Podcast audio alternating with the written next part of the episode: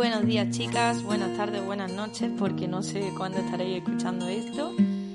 Me llamo Marta, eh, muchas me conocéis por Instagram, Marta BG, y quería inaugurar este podcast que se me ha ocurrido, que se llame, pues como todas conocéis, mi eslogan de ama lo que te hace diferente, porque quiero que os améis a vosotras mismas, que améis el trabajo en el que estáis o el sueño que tenéis y que juntas, a través de mi historia o a través de lo que vayamos planteando, eh, consigamos ser un poquito más felices con eso que nos hace diferentes, pero que lo que nos hace diferente es lo que nos hace más especiales.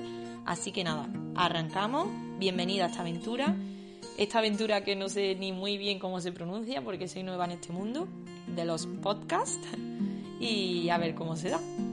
Aquí estamos, eh, inaugurando un podcast en el que os contaré pues un poquito mi historia, y cómo he llegado hasta donde estoy, que la verdad es que no tengo tampoco mucha experiencia. Yo no me siento aquí alguien que pueda enseñar la verdad de la vida, pero si os puedo ayudar, pues con mi humilde opinión y con la trayectoria que llevo, como cómo mi vida se ha ido desarrollando desde lo que era mi hobby desde pequeña, que era dibujar, hasta ahora que he creado un negocio de ello, de la ilustración, pues Vamos a ver si nos sirve un poco a todas.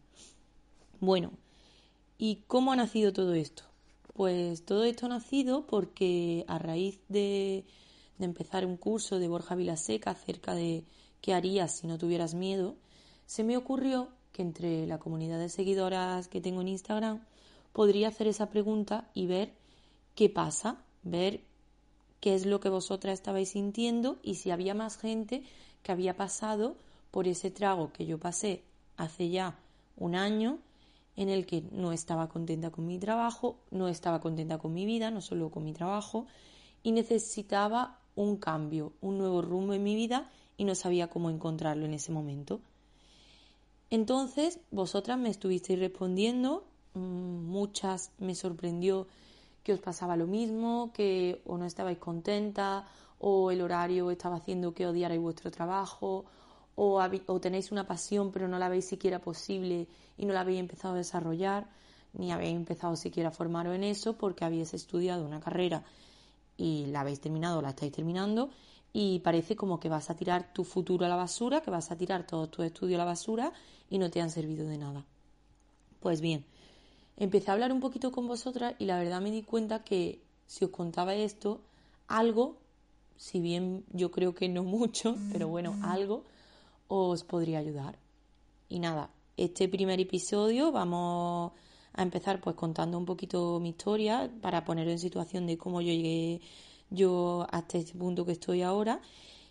Y a raíz de ahí pues podréis preguntarme, intentaré dejar un mail por aquí, por en la descripción y así podréis preguntarme y, y nos irán saliendo distintas dudas. Lo primero voy a pediros perdón de antemano si me pongo nerviosa, si en algún momento tartamudeo, porque la verdad es la primera vez que hablo así tan seguido y para alguien y me da vergüenza, pues como te daría a ti, supongo. Así que nada, pediros perdón de antemano. Os voy a contar un poco. A ver, yo nací en el año 92, pues para las que ya me conocéis de Instagram, pues yo me llamo Marta, tengo 27 años y en el año 92 nací con un problema en el momento del parto, que se llama PBO, parálisis braquial obstétrica.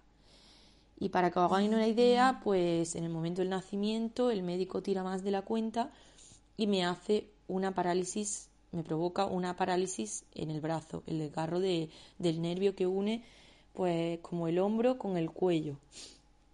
Esto provoca pues que tenga un problema de desarrollo en ese brazo que me duraría pues toda la vida y por supuesto sigo con él. No obstante, pues me operaron, he tenido muchísimos años de rehabilitación, pero es algo con lo que tengo que vivir, que mi mano más ágil es la derecha y con la que prácticamente hago todo. Pues nada, en esa primera etapa como que me planteo aquello de las piedras del camino nos hacen más fuertes. El que dijo esa frase se dejó media frase por el camino, porque realmente desde que tropezamos con esa piedra o ese problema que tenemos en la infancia o esa inseguridad o cualquier cosa, ¿no? Puede ser que de adolescente tuvieras grano, puede ser que se te diera mal la educación física, puede ser que estuvieran más gorditos, más flaquitos, cualquier cosa. Pues esa piedra del camino, hasta que nos hace más fuertes, por lo menos en mi caso, yo creo que en el de muchas personas tienen que pasar años y años y años. Ni en la adolescencia te hace más fuerte, ni te hace más fuerte cuando llega a la universidad. En mi caso es ahora cuando me estoy dando cuenta de lo que puedo sacar de eso.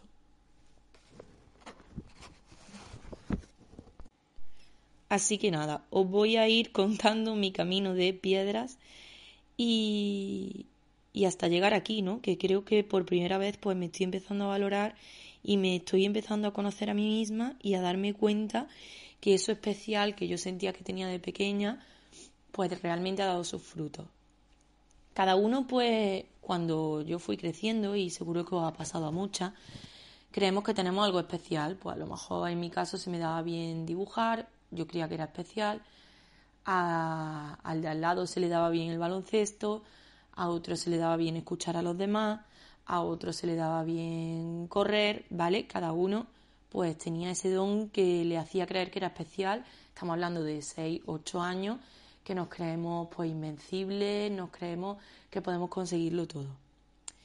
¿Qué pasa? Que eso se va perdiendo por el camino, ¿no? Luego empezamos esa etapa en la que los niños nos reímos uno de otros, somos crueles y nosotros nos empezamos a creer que somos comunes que somos comunes y que incluso somos raros. Pues para mí, en mi caso, mm, había un chico de la clase que dibujaba mucho mejor y yo ya pues dejé de valorar mis dibujos. A eso le sumamos pues que yo tenía un problema y entonces pues había actividad en educación física que no podía hacer bien, había mm, algunas actividades en las propias clases, como era la clase de música, no podía tocar la flauta, en vez de la flauta me daban un xilófono ya es la vergüenza de yo soy peor que los demás, nadie me va a querer, yo no voy a llegar a nada. Seguro que las que me estáis escuchando os estáis sintiendo identificadas porque en algún momento de vuestra infancia os ha pasado algo así. Entonces empezamos como a compararnos y esas inseguridades cada vez son mayores. Empezamos a vivir toda la adolescencia como comparándonos con los demás y, y creyéndonos que no tenemos ningún tipo de valía. Cuando nos enamoramos, es curioso que los primeros amores, pues realmente empezamos a enamorarnos de los chicos y, nosotros no nos queremos a nosotros mismos porque en la adolescencia la mayoría de las personas buscan el amor externamente pero no se quieren a sí mismos. Y algo que vamos arrastrando hasta la edad adulta porque pues muchas personas a día de hoy pues no se quieren a sí mismos, no son capaces de de confiar en sí mismos, pues ya sea para montar un negocio, para cambiar de trabajo, para dedicarse a ello completamente, no son capaces de quererse, ¿vale? Entonces, pasando toda esta etapa de que no nos queremos mucho, también nos dicen que tenemos que decidir lo que estudiar. Pues mira, yo desde pequeña empecé a decir, desde los 12 años, que quería estudiar arquitectura. Me apasionaba mucho ese mundo del diseño y demás. Es verdad que yo pues estaba de hacer dibujos de casa, dibujaba muchísimas casas de pequeña y me imaginaba la profesión de arquitectura como mucho diseño, dibujar, idear, que realmente luego no tenía nada que ver ni nadie me informó muy bien de, de lo que se iba a tratar esa profesión. Yo seguí con ese sueño y bueno, en ese momento yo fui leal a lo que me estaba pasando, porque si bien es cierto que había una, estaba empezando una crisis muy fuerte en el año 2007, pues mi padre mi madre en ese momento me dijo que sí, que estudiar arquitectura. Pero muchísimas personas externas me decían, ¿cómo vas a estudiar arquitectura? Esa carrera no tiene salida, esa carrera no te va a llevar en ninguna parte. Y yo, una de las primeras decisiones en mi vida de la que estoy muy orgullosa es que dije, quiero estudiar arquitectura, la voy a estudiar. Y luego yo sé que ya me buscaré la vida porque lo sé, porque ya me buscaré la vida. Y en ese momento sí que confié en mí. Estamos hablando pues con 15 años o algo así y seguí adelante. Y dije que iba a estudiar arquitectura, a pesar de que es verdad que el dibujo técnico pues no se me daba muy bien, porque con una mano lo que era escuadra, cartabón y demás, pues, se me hacía un poco bola. Pero nada, seguí adelante, pasó bachillerato y empecé la universidad. Al principio, pues como a todo el mundo, llega a la universidad, estás acostumbrado al cole, se te hace un poquito cuesta arriba y nada, con el tiempo va empezando a ser amigos. En primero yo estaba muy contenta porque la asignatura de proyectos no voy a dar tampoco la brasa con tecnicismos de la carrera, pero era una asignatura en la cual yo podía desarrollar mi creatividad. que al final era uno de mis valores principales y yo estaba muy contenta. Pero a medida que avanzaba la carrera, yo empezaba a sentir pues que, que no era igual que los demás, que no, que no me llenaba del todo, que, que no conseguía sobresalir casi siempre porque es que lo que hacía, por más que me empeñaba en hacerlo bien y en sacar buenas notas, que la verdad es que me fue bien la carrera y lo intentaba, alguna vez me quedó una como a todo el mundo, pero no acababa de conseguir brillar porque es que no me apasionaba lo que hacía. Os cuento esto así porque creo que es algo que también se puede aplicar luego al trabajo. Entonces, me sentía fuera de lugar, yo no estaba a gusto. Seguí porque, pues, porque te dicen que si empieza una carrera la tienes que terminar. La verdad es que yo siempre se lo digo ahora a todo el mundo, digo, si alguien hubiera venido al colegio, a donde sea, me hubiera explicado, existe una carrera de diseño gráfico en la que tú vas a poder dibujar, vas a poder diseñar, pues seguramente a mí me habría encantado y, y la habría hecho, ¿no? Y seguramente pues a mí me habría parecido la pera. Pero claro, yo tenía en mi cabeza metido lo de arquitectura, que era diseñar, que era muy guay tal. Y cuando me llegaron con el tema de instalaciones, construcción, que si ladrillos, que si mortero, que si matemática avanzada, que si... no sé, a mí aquello no me gustaba nada, la verdad.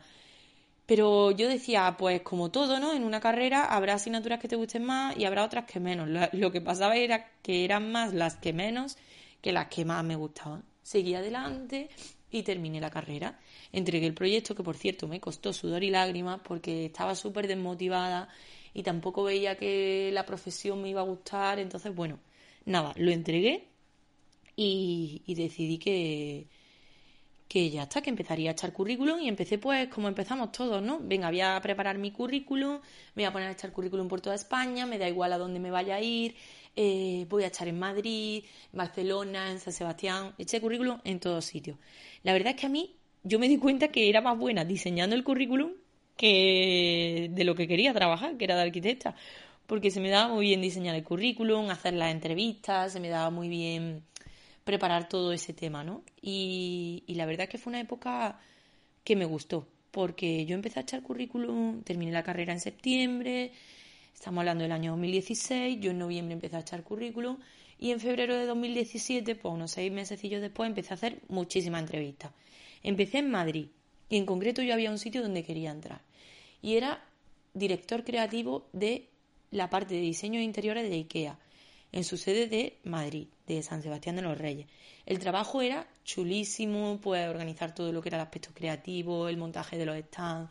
A mí me parecía muy guay dentro de mi carrera de arquitectura, era algo como muy orientado al diseño, al interiorismo, que siempre me había gustado, y lo vi como un trabajo en el que me podría desarrollar un montón, estar con muchísima gente, que a mí me encanta estar con la gente. Y, y nada, yo apliqué, por supuesto ponía jefe, o sea, como director de esa sección, digo, no me van a coger, no me van a llamar, acabo de salir de la carrera, tengo 24 años, ¿quién, quién me va a llamar?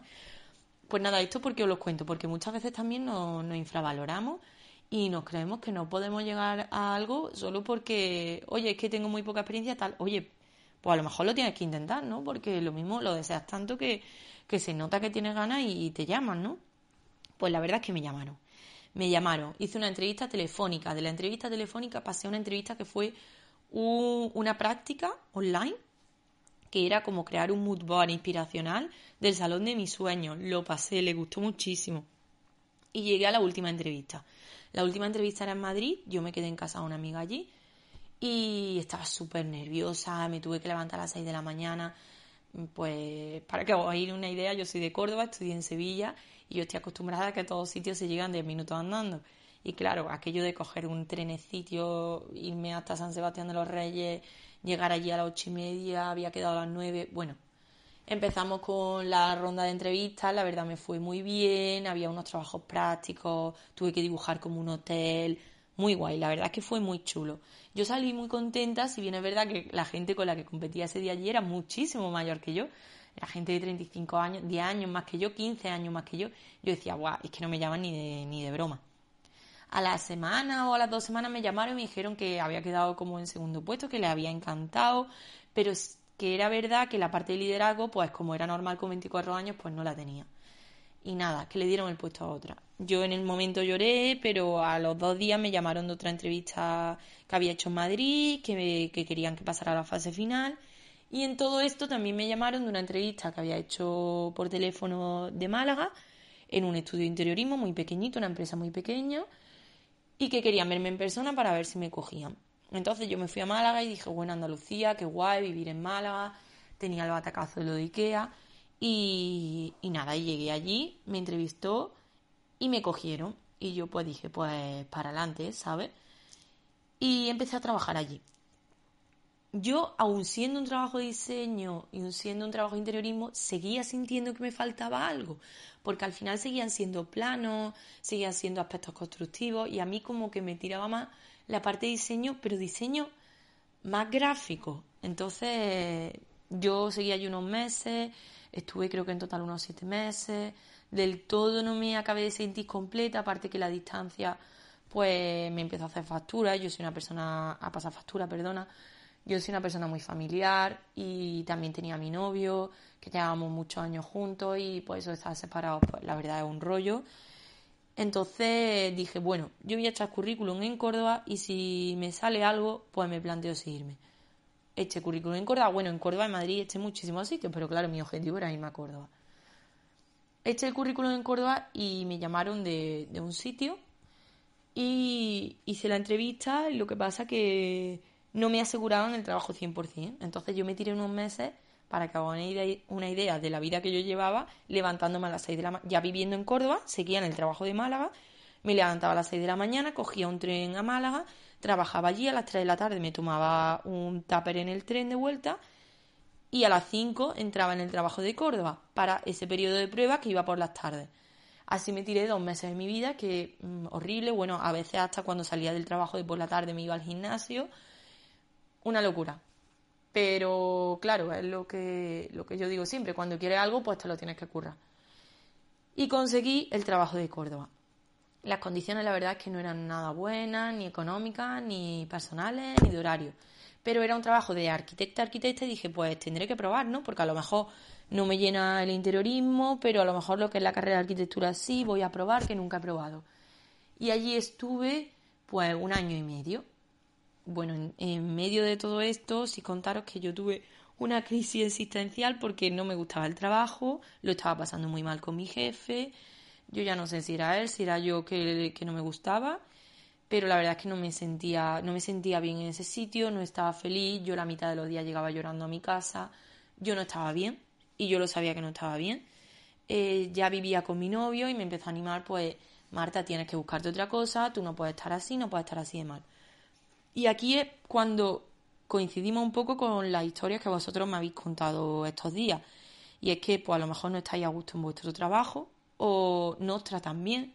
O a lo mejor sí os tratan bien y estáis contentas con vuestros compañeros, pero no veis que es el trabajo de vuestros sueños ni, ni el horario que os gustaría tener de cara al futuro. Porque es que mm, es así. Nosotros pensamos en formar una familia y la verdad es que los horarios que ponen ahora de salir a las 10 de la noche pues no son compatibles con formar una familia. Y yo todo el tiempo pues tenía ese run run dentro, pero me daba muchísimo miedo. Ese miedo, cómo voy a dejar un trabajo en el que me van a hacer indefinido, qué voy a encontrar yo aquí, si hay crisis, si la profesión está en decadencia, si en Córdoba no hay trabajo. Eh, bueno, mm, boicoteándome a mí misma, mi novio me seguía animando, y a todo esto, pues nos casábamos eh, ese mismo año y claro, era como cómo voy a dejar el trabajo, si me caso, eh, tengo una serie de gastos fijos porque ya vivo con él, eh, de qué voy a vivir. La suerte que yo tenía es que, como muchas sabéis, yo cuando aún trabajaba en este estudio de arquitectura, un día subí un dibujo a Instagram y ese dibujo pues tuvo mucho me gusta para los que yo tenía en, aquella, en aquella época y mucha gente empezó a preguntarme, gente conocida en aquel momento, porque se empieza así, con gente muy conocida, y empezaron a preguntarme si podían encargarme un dibujo. Venga, sí, tal, te hago uno, no sé qué, empieza a hacer dibujos, empieza a encargarme cosas, una amiga se casa, oye, ¿me haces las imitaciones? Venga, sí, te la hago. Es verdad que yo desde el año 2011, eh, pues en la carrera para sacarme un dinerillo, había hecho recordatorio de comunión, alguna tarjeta de visita para gente conocida, siempre me había gustado diseñar cosas y eso es algo que hoy cuando que llevo dibujando desde pequeña y pues yo me iba creando mi microempresa. En aquel entonces era dibujando con diamantes, que yo tenía mi blog super cookie Eh, nada, muy del rollo ese vintage cookie que se llevaba por el año 2012. Y la verdad es que, pues bueno, me sacaba mi dinerillo, pero tampoco me lo tomé en serio porque yo decía, ¿quién va a vivir de dibujar? Es imposible. Y nada, como iba contando, pues yo, el último año en el que estaba trabajando por cuenta ajena, eh, pues iba vinculando trabajar con a las 10 de la noche hacer algunos dibujos y los fines de semana dibujar. Es que claro, cuando empiezas con un negocio paralelo te tienes que plantear, en lo que yo comentaba una de vosotras, que tienes que trabajar por las noches, que tienes que trabajar mmm, los fines de semana, porque quieres sacar un sueño adelante y es la única manera de seguir teniendo, teniendo ese ingreso fijo que te da el trabajo aguantar un poquito en ese trabajo para tener un, colchoncito para cuando tú empieces tu negocio. Y entonces pues fui haciendo eso hasta que, oye, que dije, mira, es que si yo de verdad me dedicara a esto completamente, pues en vez de tardar un mes en entregar un dibujo, tardaría dos semanas, podría coger más dibujos y yo creo que esto podría salir adelante.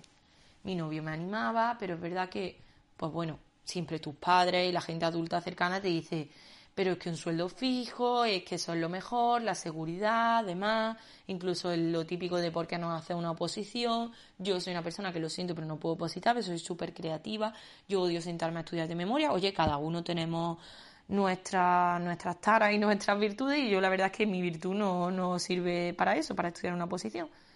Así que nada, dije, bueno, por lo menos como estoy tan mal y estoy tan triste, de verdad, que es que yo no quiero estar, vivir mi vida amargada en un trabajo así, que no me llena, que lo paso mal, que llego llorando, voy a buscar otro trabajo, aunque aquí me estén ofreciendo indefinido, pero es que yo necesito cambiar mi vida urgentemente. Y, no puedo tener miedo de irme de aquí, por muchas horas que haya echado y demás, que no, que tengo que buscar otra cosa. Y la verdad es que ahí fue un poquito valiente y dije, voy a empezar a echar currículum. Y este currículum y salió un sitio en Córdoba que era como un nuevo concepto de interiorismo, que vinculaba tienda y como un estudio de interiorismo detrás y estaban buscando un arquitecto. Bueno, no buscaban un arquitecto, buscaban como un diseñador, pero luego resulta que pedían un arquitecto. Más adelante. Bueno, total, que, que me dicen que me cogen. Bueno, hago un par de entrevistas, me dicen que me cogen.